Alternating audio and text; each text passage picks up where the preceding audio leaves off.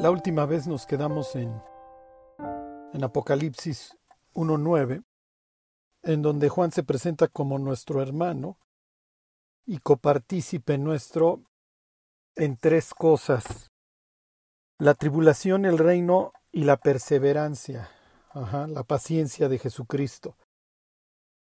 Si se acuerdan, la última vez les dije que el 1.9 no tiene en el original la palabra el reino y la paciencia. El y la no existen. Entonces sería copartícipe nuestro en la tribulación, reino y paciencia de Jesucristo, lo cual los presenta como un conjunto. ¿Se acuerdan? Se afirmamos para obtener el reino, sí, pero también para la paciencia, es decir, la perseverancia y también la aflicción. Es parte de la vida del creyente. La aflicción es parte de nuestra vida y desgraciadamente nos va a acompañar hasta el día que muramos. ¿Por qué? Porque vivimos en un mundo caído, en un mundo que está total y perfectamente destruido, eh, perfectamente en tinieblas, le hace ausencia de luz. Por eso les he insistido en los últimos estudios de Apocalipsis la forma en la, en la que Juan ve el mundo, su cosmovisión y la presenta en el capítulo primero de su Evangelio. ¿Se acuerdan? Aquella luz verdadera que alumbra a todo hombre venía este mundo. ¿Por qué? Porque el mundo estaba en tinieblas y las tinieblas no prevalecieron contra la luz. Entonces, así está el mundo y piensen el mundo en el que nace, crece y eventualmente muere Juan. Juan nace en un imperio romano que se puede jactar de muchísimas cosas, como lo es en su momento la paz octaviana o la paz romana. Sí, dice Gálatas 4:4 que cuando vino el cumplimiento del tiempo Dios envió a su Hijo, nacido de mujer y nacido bajo la ley. Y les quiero hacer énfasis en cuando vino el cumplimiento del tiempo, y el cumplimiento del tiempo fue precisamente durante la paz octaviana, durante la paz romana. Eh, una paz que es impuesta a través de una violencia y controles brutales. ¿sí? Y cuando les cuento del imperio romano, quiero que lo tengan en cuenta para que ustedes se puedan meter en el cerebro de Juan, que está ahora ahí a causa de la palabra de Dios y del testimonio de Jesucristo en la isla de Patmos. Juan se está enfrentando contra densas tinieblas y contra un imperio que es brutal, por un lado, pero por el otro lado deslumbrante. Y obviamente la paz que impone el imperio es, es, una que beneficia a muy pocos y que perjudica a muchísimos. Y desgraciadamente los seres humanos cuando volteamos a ver a Roma vemos la parte esplendorosa, pero no vemos su brutalidad, igual que hoy. Ajá. Y bueno, piensen, Juan nace bajo la paz octaviana durante el gobierno de Tiberio. A Juan le toca la crucifixión. Y, acuerda, y si se acuerdan, la semana pasada les decía yo que Juan, a través de su mamá, le pide sentarse a un lado de Jesús cuando éste estuviera en su reino. Porque Juan y Jacobo, así como su mamá, creen que Jesús va a la toma de posesión. Y Jesús muere como un testimonio de la brutalidad romana que quiere mantener la paz. ¿Ok? Jesús muere precisamente hace unos dos mil años durante precisamente estas fechas. Si mal no recuerdo, hoy estamos por ahí de 8 o 9 del mes de Nisan. Este, y a ellos les toca ver a su maestro y a la persona que admiran morir desnudo en una cruz junto a dos sediciosos y a Jesús como uno más. Y Jesús es presentado a los ojos, como les diré?, del lector casual de los evangelios como un alborotador. Y si recuerdan, Pilato hace uno, dos, tres y cuatro esfuerzos por liberar a Jesús. A Pilato le importa un comino Jesús, no le interesa. Pero el día de la crucifixión los judíos están celebrando lo que para nosotros sería nuestro 16 de septiembre. Están celebrando su independencia de Faraón, de los egipcios, de los que los sujetaron a esclavitud, de aquellos que intentaron una limpieza étnica contra ellos, de los que los trataron con astucia. Ajá. Los judíos la noche de la Pascua celebraban con cuatro brindis, cuatro verbos que están en el capítulo 6 del Éxodo, que, que son el que los voy a sacar, los voy a liberar, los voy a redimir y los voy a tomar a mí mismo. Ajá. Y sabemos de la lectura de los evangelios que Jesús está celebrando la noche del Ceder, la, celebración de la Pascua.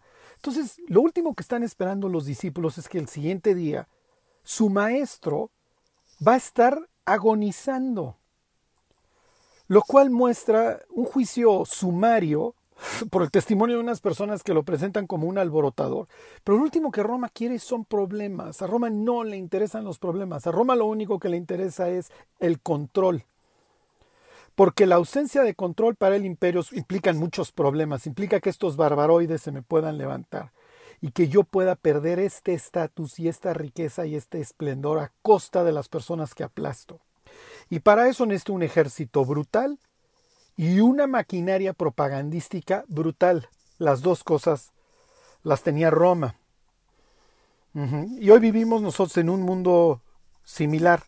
Tenemos todo un panteón de dioses, como lo tenían los romanos, que defendemos a capa y espada, que va desde políticos, esto es increíble, actores, ¿sí? la farándula, y hasta deportistas, pasando por youtubers, influencers, lo que ustedes quieran, cuyo objeto, cuya misión en la vida es presentarnos el esplendor, la gloria del mundo.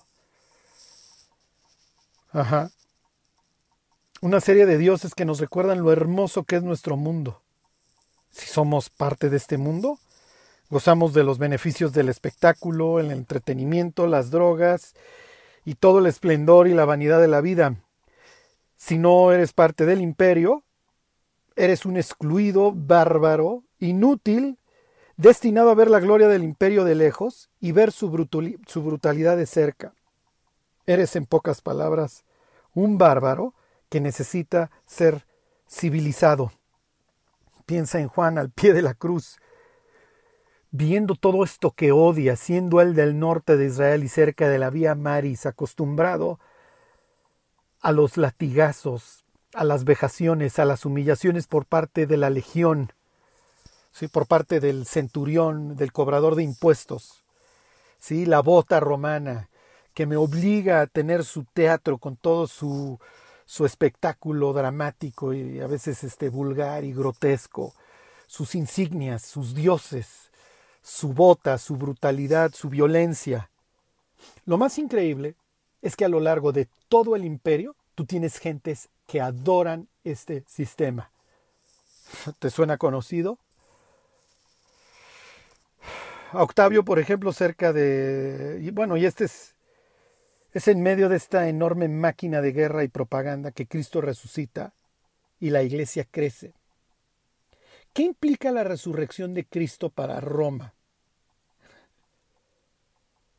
Que Cristo venció la maquinaria brutal. No hay forma de acabar con Jesús. Jesús está por encima de Roma. Jesús está por encima de estos emperadores y de estos dioses. A Octavio cerca de Éfeso se le ve como, piensen, así lo llaman, el principio de la paz. En otro lugar de Asia Menor se le llama el salvador de toda la, de la raza humana, y el propio Senado se doblega ante Octavio para reconocer que esta paz romana es la paz del Augusto. ¿sí? De, y si bien van variando obviamente los, los emperadores, ¿sí? la filosofía y el, y, el, y el culto y todo el momento es exactamente el mismo. Es natural que Juan, que predica la resurrección, y luego entonces algo que es superior y mucho más poderoso y resistente al imperio. Ajá. Natural que acabe en Patmos. Les voy a leer otros versículos del Apocalipsis que tienen esta misma expresión del 1.9, en donde Juan dice que está en la isla de Patmos por causa de dos cosas, de la palabra y el testimonio. Les leo Apocalipsis 6, 9. Cuando abrió el quinto sello, vi bajo el altar las almas de los que habían sido muertos por causa de la palabra de Dios y por el testimonio que tenían. Ajá. Entonces, no es que Juan simple y sencillamente estaba de, de, viaje misionero en Patmos, no, o sea, está ahí como consecuencia de la palabra y del testimonio. Eh, les leo 12.17, este también tiene que ver con la persecución. Entonces el dragón se llenó de ira contra la mujer y se fue a hacer guerra contra el resto de la descendencia de ella, los que guardan los mandamientos de Dios y tienen el testimonio de Jesucristo. Obviamente todas estas palabras tienen por objeto hablarle a los cristianos de todas las épocas acerca de la perseverancia y, entre otras cosas, recordarles que van a sufrir persecución. En el 6.9 tienes a mártires, en el 12 tienes al dragón, al diablo, persiguiendo a los que quieran seguir a Dios. El 24 se los leo, dice, y vi tronos y se sentaron sobre ellos los que recibieron la facultad de juzgar. Y vi las almas de los decapitados, y eh, les resolvieron el problema de la, de la migraña, y vi las almas de los decapitados por causa del testimonio de Jesús y por la palabra de Dios. Los que no habían adorado a la bestia ni a su imagen. Cuando nosotros pensamos en la bestia, en las profecías del futuro, el anticristo, el falso profeta, se nos hace ridículo que haya personas que vayan a adorar a la bestia y a su imagen. Quiero que recuerden que el cristianismo está total y perfectamente infiltrado. Vemos muchas veces la salvación de la iglesia y parte de su avance dentro de la política. No tiene nada que ver. Retenemos a los que mantienen Toleramos a los que retienen la doctrina de Balaam que enseñaba a los israelitas a cometer fornicación y comer cosas sacrificadas a los ídolos. Hoy el cristianismo está lleno de sensualidad. Entonces esto de que se pone como algo que los creyentes, algo que sufrieron por el testimonio, lo entendemos, por la palabra lo entendemos, pero aclara aquí Juan, y no adoraron a la bestia, es porque la seducción y la tentación a pudrirnos con el imperio es grandísima. Nos fascina a los seres humanos la sensualidad. Nos hace olvidar que vivimos en un mundo caído y podrido. Nos hace olvidar la batalla. Esto de vencer se menciona y se menciona a lo largo de las escrituras porque estamos en guerra. Y qué increíble es muchas veces querer salir corriendo y decir, yo ya no aguanto, me regreso a la posilga, a la sensualidad, a la vanidad de la vida. Y si saben contar, ya no cuenten conmigo, porque la otra opción, ver el mundo y la realidad tal como es, es demasiado crudo, es demasiado feo, es demasiado horrible, no puede estar pasando. Hoy la humanidad está cediendo todas sus libertades, olvídense lo que viene, ¿Qué es mejor? Lo, ideal, lo que quisiéramos, lo que desearíamos es creer la, la historia oficial. No que ya vivimos en un planeta que está prácticamente en guerra y que somos parte colateral y que nuestras libertades y nuestra privacidad cada día se ven más disminuidas. La seducción y las ganas de adorar al sistema, y navegar no contra la corriente, sino con ella, va a ser cada vez más grande. Y entre más profundices en tu relación con Dios, más loco te vas a ver y más enfermo en medio de esta generación torcida y perversa.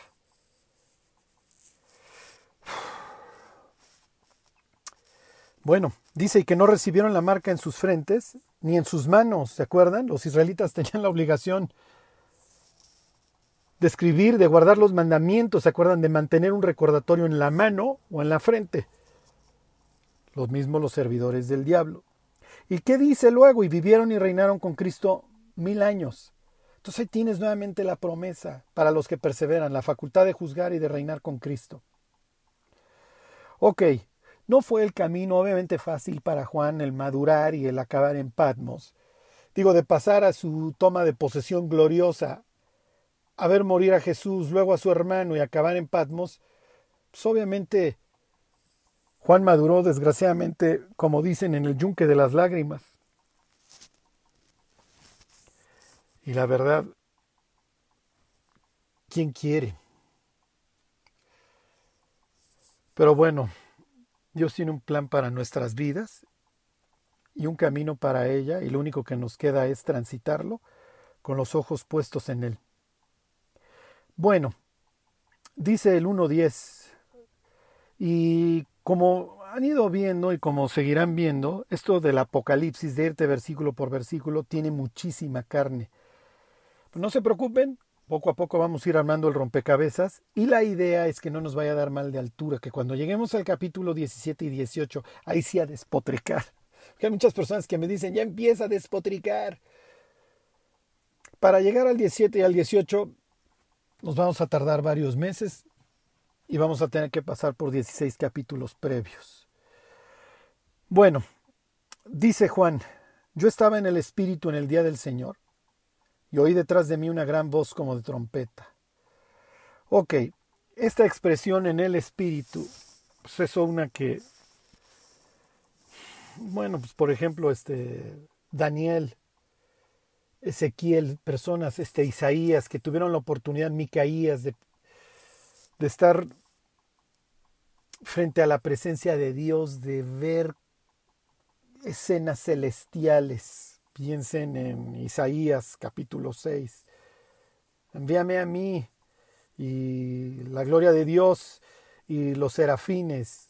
O piensen en Daniel viendo esta escena en donde está el anciano de días y el Hijo del Hombre que se acerca hasta él. Es, piensen en Ezequiel que ve la gloria de Dios con los querubines o el propio Juan. Entonces, estar en el espíritu es un estado, obviamente, que les permite, que le permite a la persona obtener la visión. Y entonces de aquí para el real, Juan nos va a empezar a contar todo lo que vio. ¿sí? Eh, esta expresión de en el espíritu del Señor la va a repetir otras tres veces.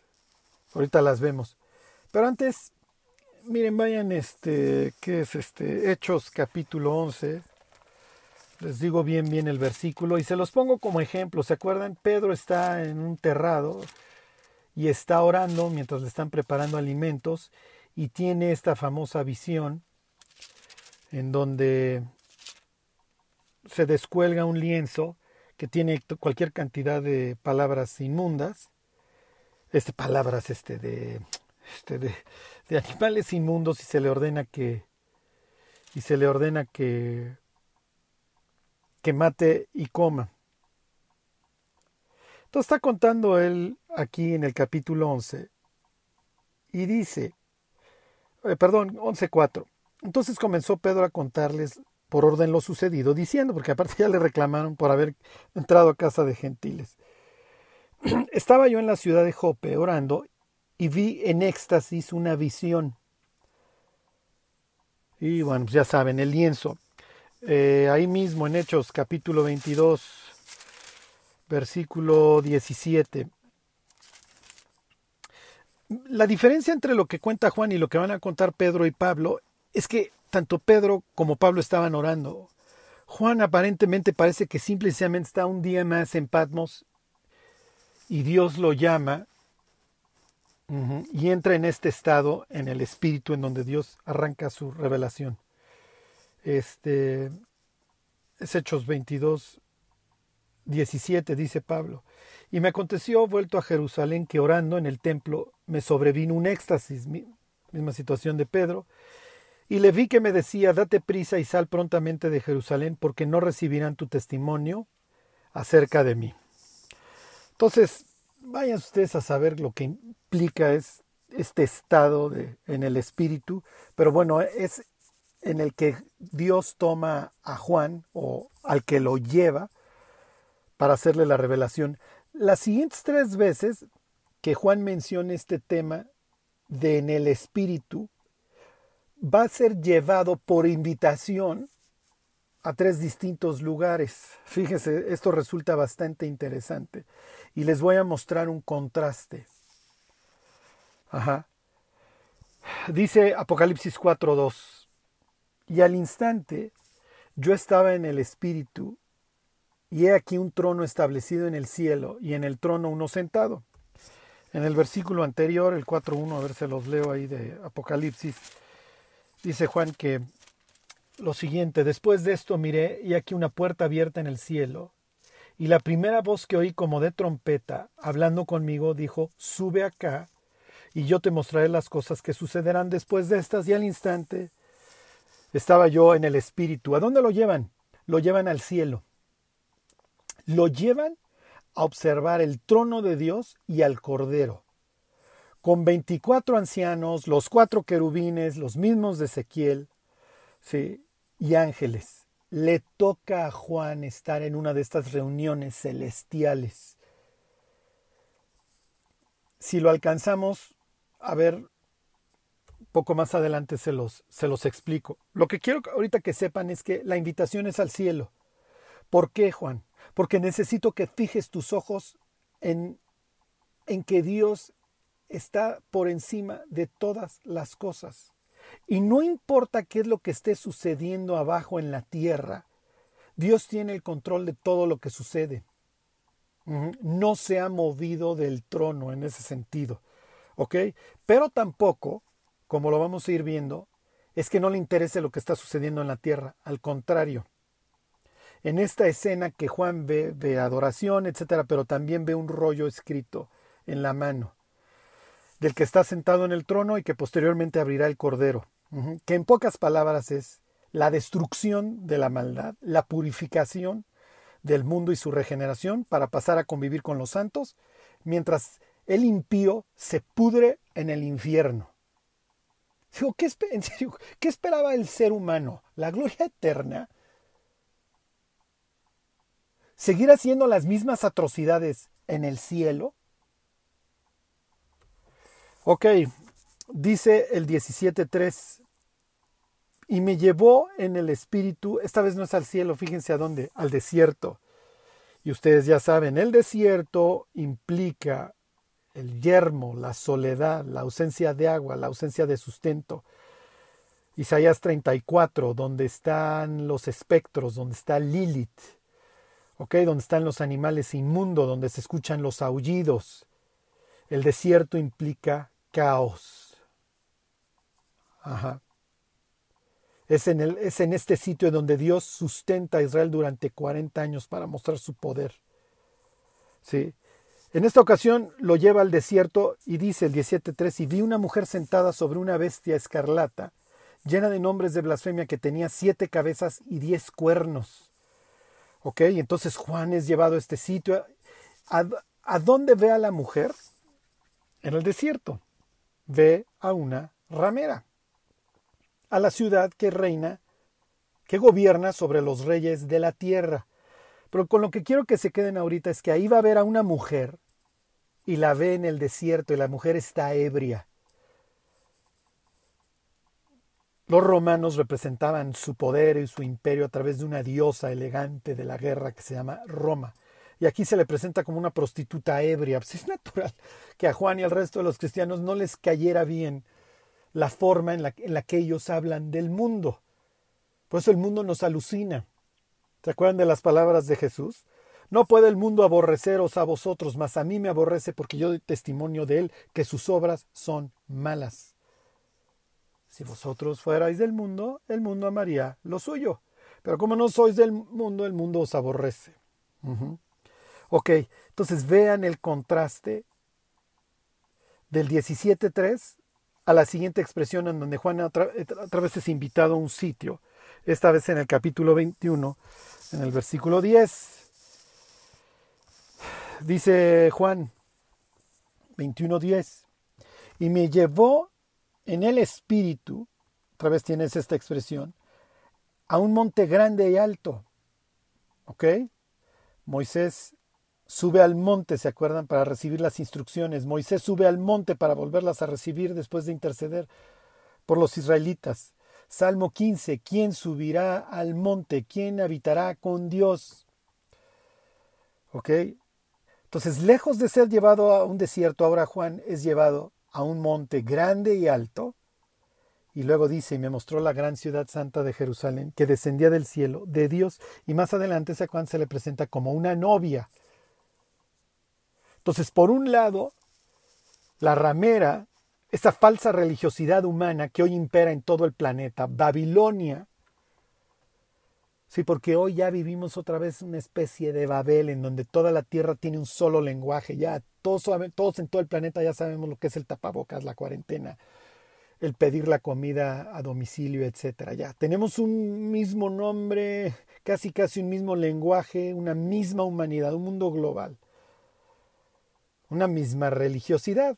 Y no se preocupen, poco a poco las van a ir reuniendo, al fin que el espíritu detrás de ellas es exactamente el mismo y todas van a acabar en el quién como la bestia y quién podrá luchar contra ella y adorarán al dragón. Pues ya fuera máscaras. Ok. Entonces, por un lado tienes a la ramera en el desierto, por el otro lado tienes para ver a la novia ataviada a un monte. Entonces aquí en el espíritu Juan está presentando un contraste.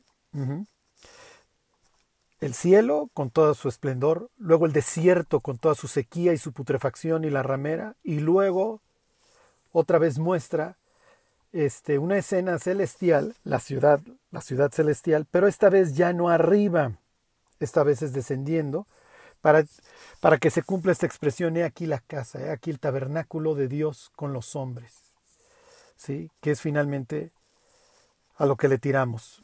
Bueno, entonces dice Juan que él estaba en el Espíritu en el día del Señor.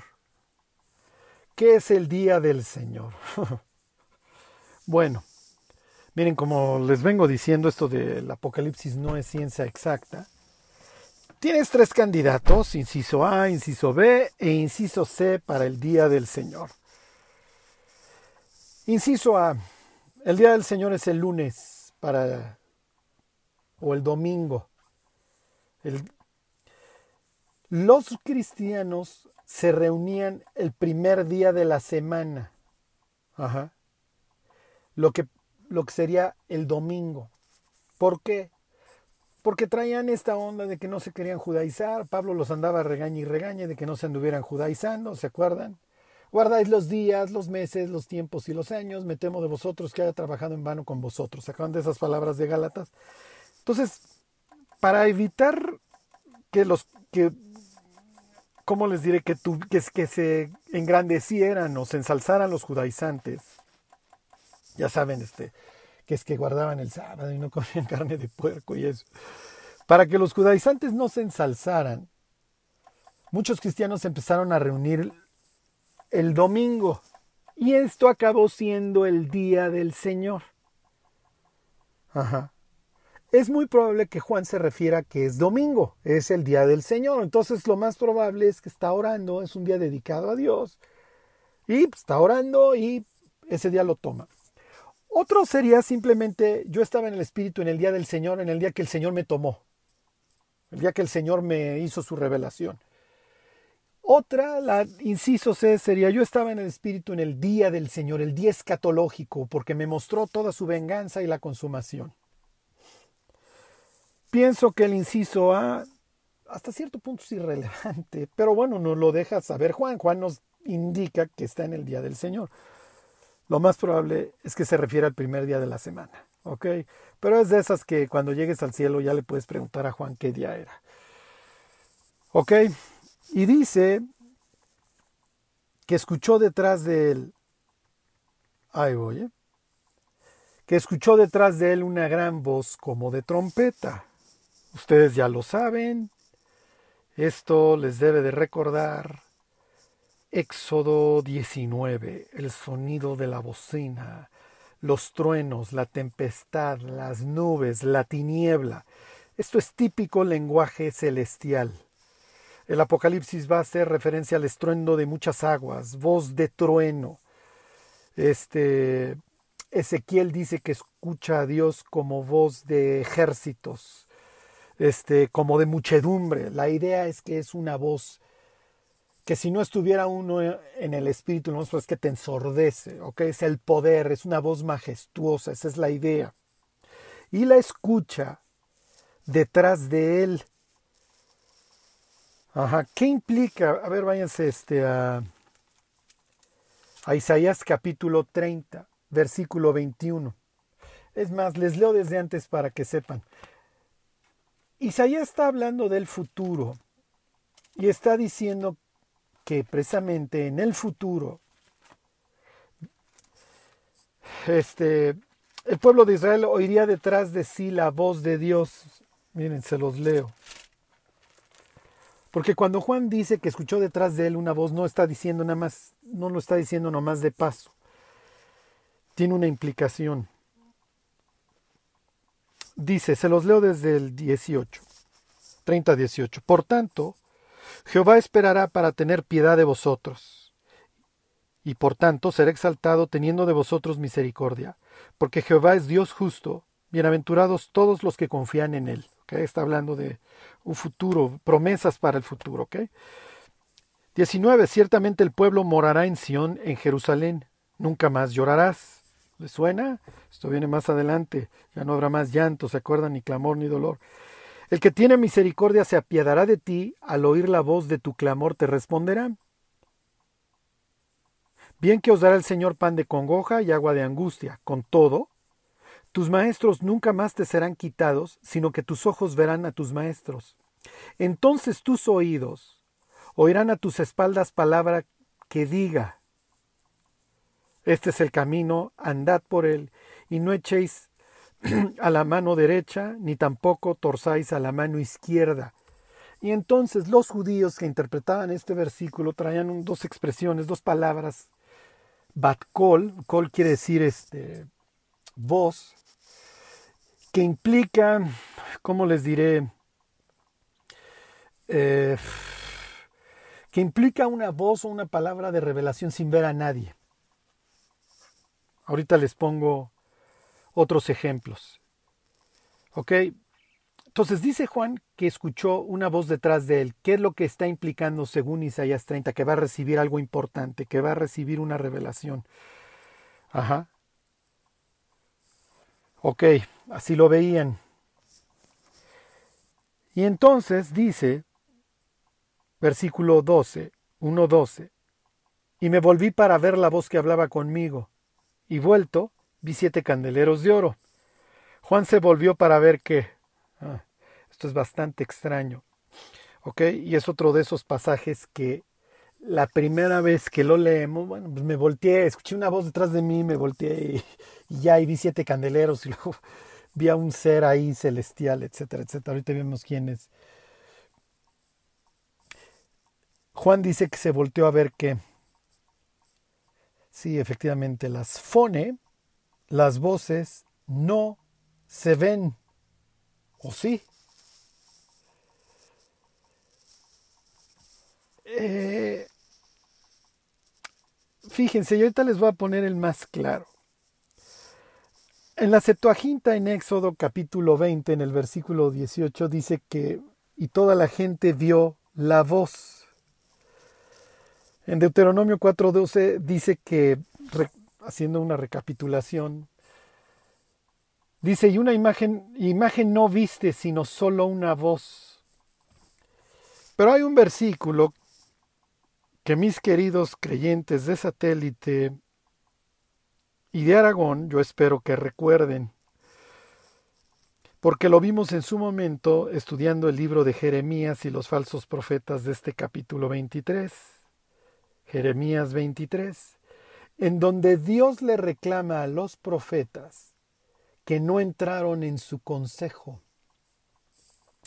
La palabra hebrea es sod, que a veces se traduce consejo, puede ser asamblea, este, esa palabra también sería correcta, o el secreto. Pues sí, el consejo es a puerta cerrada, esa es la idea.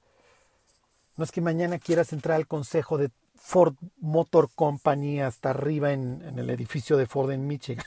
No te van a dejar entrar. Pero eso sí, Dios le da la oportunidad a los profetas de entrar en su consejo, escuchar la revelación de Dios y transmitirla al pueblo. Ajá. Entonces váyanse a Jeremías 23.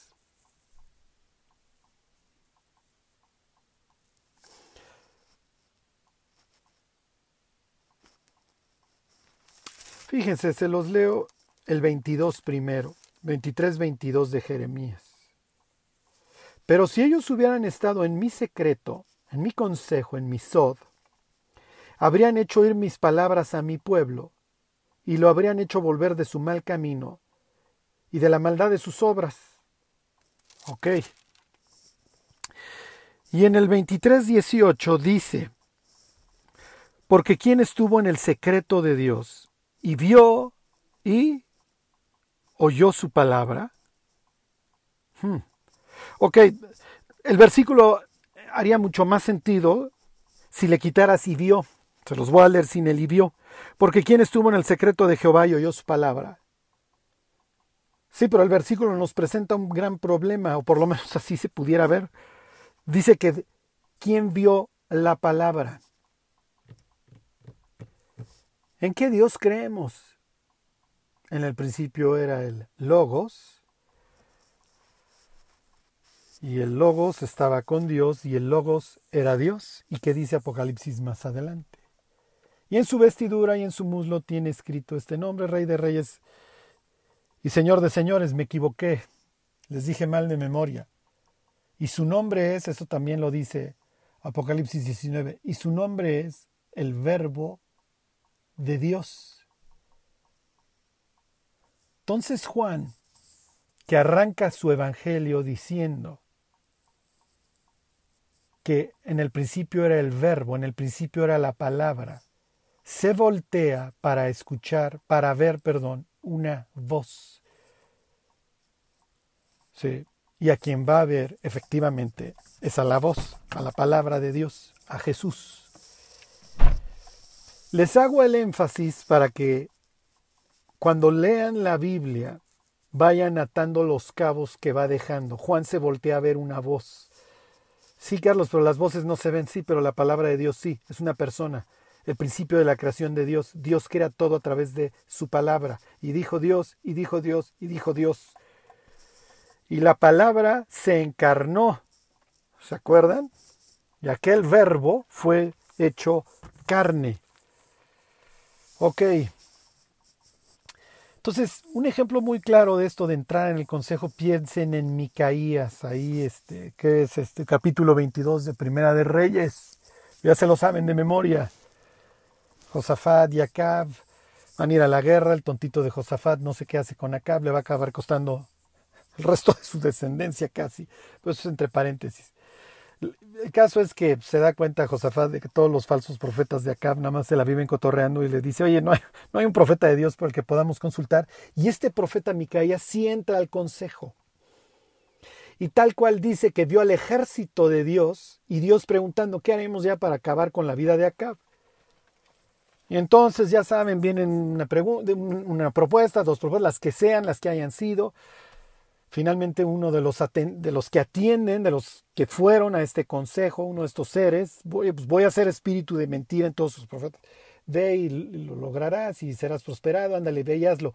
Y Micaías luego narra su experiencia en el consejo y le dice acá, si tú regresas vivo, que me maten a mí, porque soy un falso profeta. Pero acá, pero Micaías, perdón, este, venía del consejo de Dios y sabe que lo que vio ahí pues, es verídico y acaba efectivamente, acaba muriendo. Bueno, uff, le seguimos. Y me volví para ver, ahora sí ya vieron, la voz que hablaba conmigo, y vuelto di siete candeleros de oro. Piensa en la forma en la que se presentan las iglesias porque eso más adelante ya lo saben, lo explica el propio Apocalipsis. Los candeleros son las siete iglesias que están en Asia, a las que va dirigido precisamente el Apocalipsis. Las presenta como candelabros. ¿Se acuerdan que dentro del tabernáculo hay total oscuridad? Esa es la idea. Cubierto, está todo cubierto de pieles el tabernáculo. Lo único que ilumina dentro de eso, dentro del tabernáculo, es precisamente el candelero. Apagas el candelero y lo que vas a ver son puras tinieblas. ¿Mm? ¿Ya lo entendieron? La iglesia es presentada como la luz, la luz de este mundo. Y en la medida en que las iglesias hagan un buen trabajo, va a haber luz. En la medida en que las iglesias hagan mal trabajo, va a haber tinieblas. Roma se iluminó. Roma, el imperio repugnante, asqueroso, que ve Daniel ahí salir del agua, una bestia, de terror que todo lo destruye con los dientes y las patas, ¿se acuerdan? Esta bestia asquerosa desde el punto de vista de Dios, porque desde el punto de vista de los youtubers, influencers de aquella época y de los de hoy, es lo máximo. Pero desde el punto de vista de Dios, Roma es lo más repugnante. Este imperio tan seductor y tan fascinante para Dios es repugnante. Está en tinieblas, pero las iglesias hicieron un gran trabajo.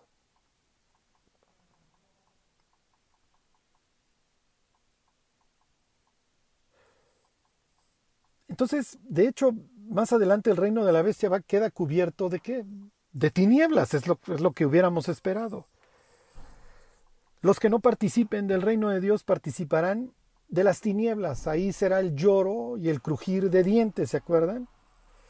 Entonces, Jesús es presentado, ¿se acuerdan? En el Evangelio de Juan, bueno, pues cómo no, se los acabo de decir, como la luz verdadera que alumbra este mundo. ¿Estás implicando que estamos en tinieblas? Sí. Y más adelante Jesús se dedica y se dedica a repetirlo. Yo soy la luz del mundo. El que me sigue no andará en tinieblas, sino que tendrá la luz de la vida. Ok, Jesús, ¿qué estás implicando? Que si no me sigues, vas a seguir y vas a continuar en tinieblas. Le dice al fariseo, ¿se acuerdan? Y esta es la condenación. Que la luz vino al mundo, pero los hombres prefirieron, los hombres amaron más las tinieblas que la luz. ¿Por qué? Porque nos gusta la maldad, porque sus obras eran malas. Ok, y en medio de los siete candeleros, ¿quién está? El Hijo del Hombre.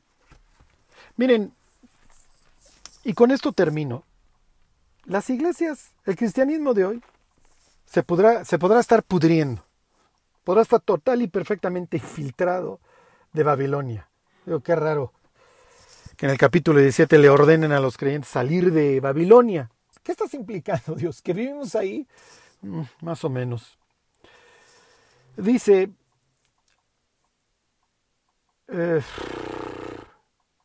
perdón, el 10, yo estaba en el Espíritu en el día del Señor y oí detrás de mí una gran voz como de trompeta que decía, eh, me brinqué el 11, yo soy el alfa y la omega, el primero y el último, escribe en un libro las cosas que ves y envíalo a las siete iglesias que están en Asia, Éfeso, Esmirna, Pérgamo, Teatira, Sardis, Filadelfia, la Odisea. La próxima vez vemos el 11. Perdón, me clavé con el 12 y me volví para ver la voz que hablaba conmigo y vuelto vi siete candeleros de oro y en medio de los siete candeleros a uno semejante al Hijo del Hombre. Cristo está en medio de los siete candeleros. Y los siete candeleros y sus líderes, ya veremos quiénes son estos ángeles, están en su mano. Entonces, si la iglesia X o Y ya se pudrió, ya se murió, es mundana. Dios está en medio de ella. Y Dios la va a juzgar como lo, como lo habrá hecho con Pérgamo, con Teatira, con la Odisea, con Sardis, quizá con Éfeso. Quizá con ninguna. ¿Y a qué me refiero con el quizá con ninguna de ellas en particular? Quizá arreglaron.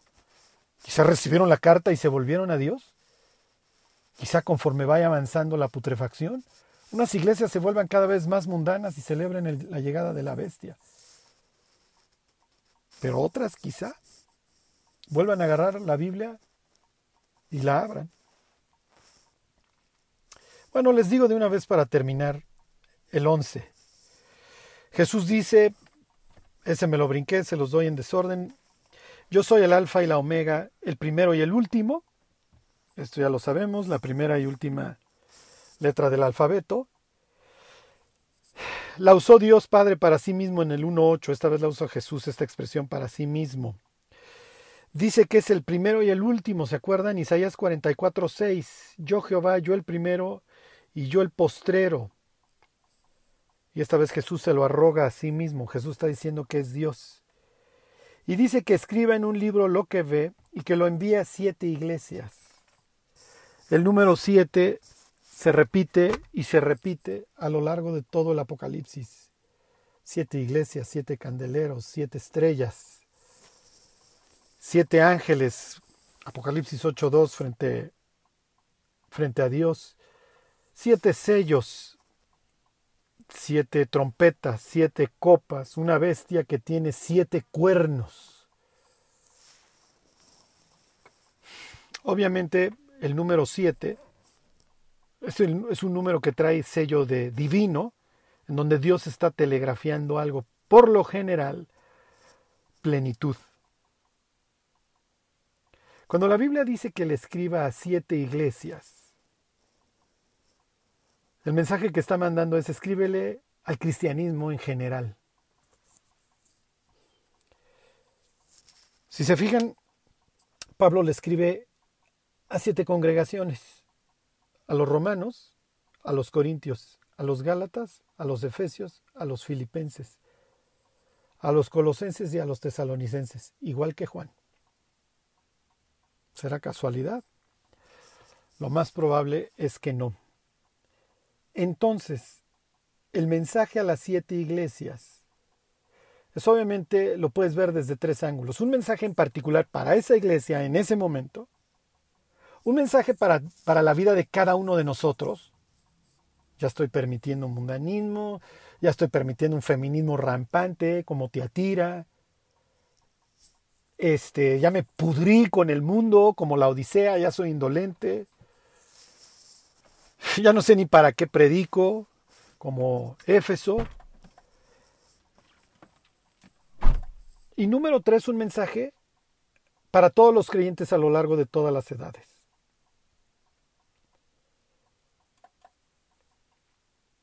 Un mensaje obviamente importante para cada uno de nosotros.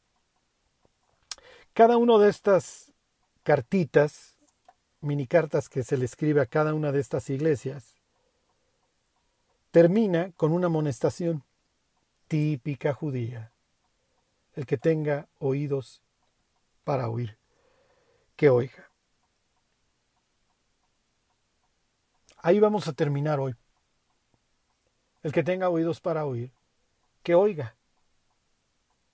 Acuérdense que el libro de Apocalipsis, y se lo repito, tiene por objeto que el creyente que está frío y viviendo en el mundo regrese y que el creyente que está viviendo para Dios y como consecuencia de ello está sufriendo, que continúe, que persevere, que se mantenga, porque las promesas de Dios están ahí para él.